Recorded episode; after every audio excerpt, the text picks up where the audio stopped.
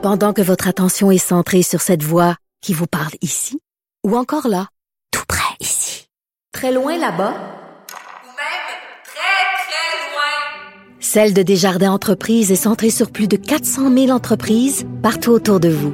Depuis plus de 120 ans, nos équipes dédiées accompagnent les entrepreneurs d'ici à chaque étape pour qu'ils puissent rester centrés sur ce qui compte, la croissance de leur entreprise.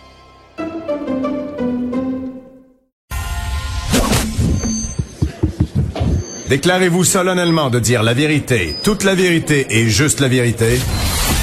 Avocat à la barre. Avec François-David Bernier. On se rend compte suite à un article du Journal de Montréal et l'accès à l'information qui aurait peut-être encore des problèmes avec les fameux masques N95 ces masques-là qui permettent euh, aux gens au front ou même aux, malades de ne pas euh, être euh, contaminés. Et semblerait que qu'on on pourrait encore une fois que la réserve n'est pas suffisante, on pourrait en manquer. Donc, on voulait en savoir plus sur ce sujet. On en parle avec Maître Paul Brunet, président du Conseil pour la protection des malades. Bonjour. Bonjour. Qu'est-ce qui se passe, Mme Brunet, avec les masques? Est-ce qu'il y, a, ce, danger-là d'en manquer? En fait, ce qu'on comprend, c'est qu'il y a un problème d'approvisionnement. Les objectifs de l'État québécois ne sont toujours pas rencontrés. On est à peine à 50% de l'objectif fixé pour l'approvisionnement. Mm-hmm. Et là, je vous épargne le débat sur la valeur du N95A qui vient de Chine versus le N95. Mais tu sais, ça, ça, a un dénominateur commun, ces deux questions-là. C'est l'état de non-préparation de l'État québécois en vue d'une pandémie. Depuis 2013, mhm. que les agences publiques de santé canadiennes et québécoises nous disent préparez-vous, ayez ça en stock, formez votre personnel, soyez prêts à ajuster vos lieux de soins à une pandémie. 2013. Alors là, on chicane encore, puis on essaie encore de trouver des masques. On était, malgré ce que le bon docteur Arruda nous a dit le 22 janvier, on n'était pas prêt. Et on est, jusqu'à un certain point, toujours pas prêt. On est dans la crise. Puis le débat sur la valeur d'un masque plutôt que celle d'un autre, c'est des affaires que tu règles lors de la planification, lors de ta préparation. on est en pleine crise. C'est un peu désolant. Ouais. Et euh, est-ce que ça, ça pouvait être est-ce qu'il y a une pénurie à l'international? Est-ce que c'est seulement une mauvaise gestion ou, euh, ou il y a une difficulté ben, d'approvisionnement? La, question se pose. C'est sûr que présentement, les masques sont en vedette. C'est tout le monde à travers le monde va en acheter. Mhm. Mais si tu commences à qualifier tes affaires depuis 2013 et tu vas en approvisionnement depuis ces années-là, tu es capable de monter ton stock. Vous allez me dire, oui, mais c'est un stock qui devient périmé. Tu peux faire circuler ton stock de masse dans les hôpitaux partout, puis toujours t'assurer que ton stock est à la hauteur de ce que tu as planifié. Mais mhm. as-tu planifié? Tu sais, la question est là.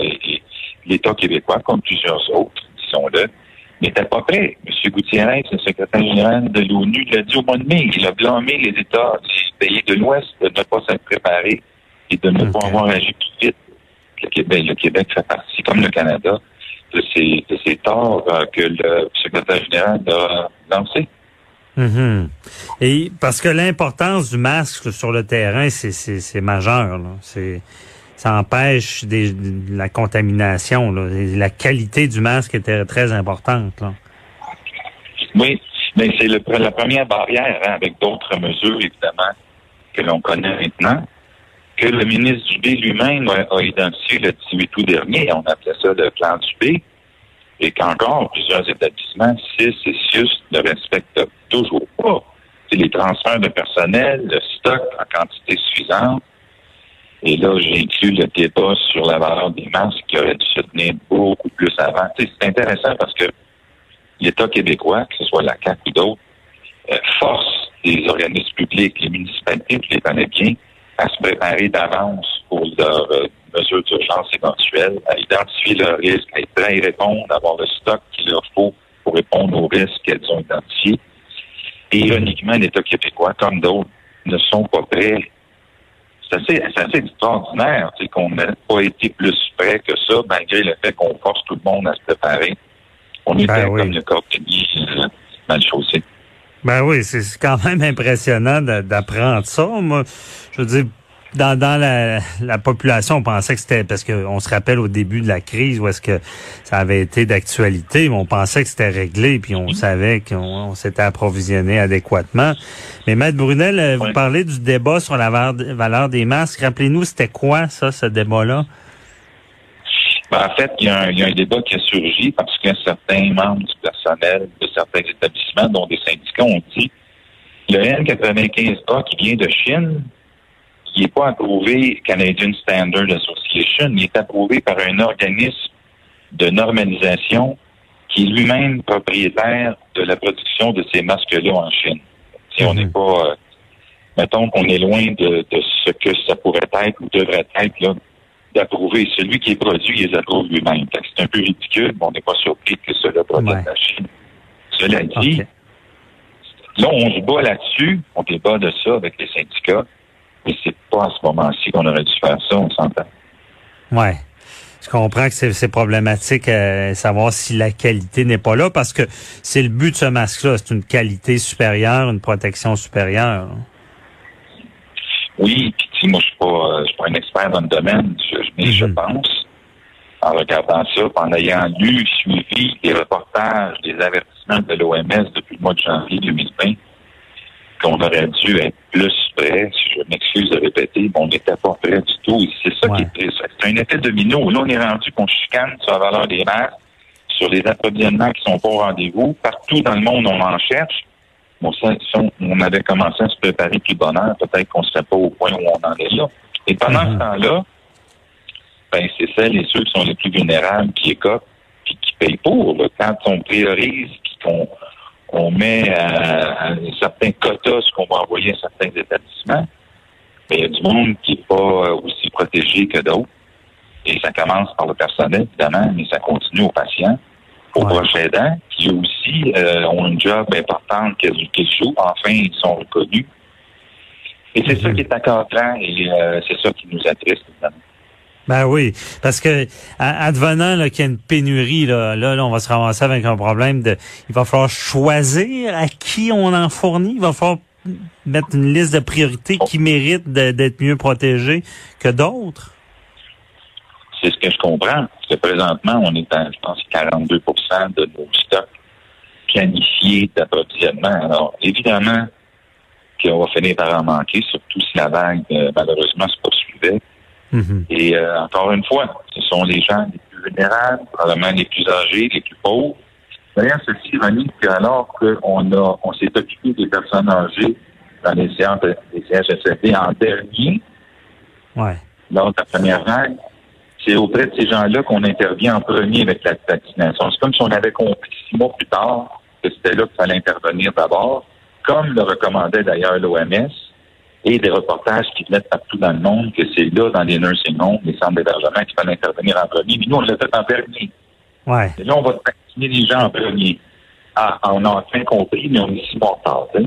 Ouais. Et euh, encore une fois, c'est désolant. Tu sais, je m'excuse, euh, on est critique. Ben oui, que si tu veux, on est un militant pour le droit des usagers. Mais à la Mhm. fin de la journée, c'est comme si euh, les priorités gouvernementales euh, sont celles qui sont discutées là, entre des gens sûrement très compétents, mais qui, assez surprenamment, n'ont pas pris connaissance des reportages et des rapports de l'OMS depuis le mois de janvier. Ouais. Quand M. Legault dit le 7 avril, les personnes âgées sont ma priorité, ça fait deux mois que l'OMS a dit que ça l'était.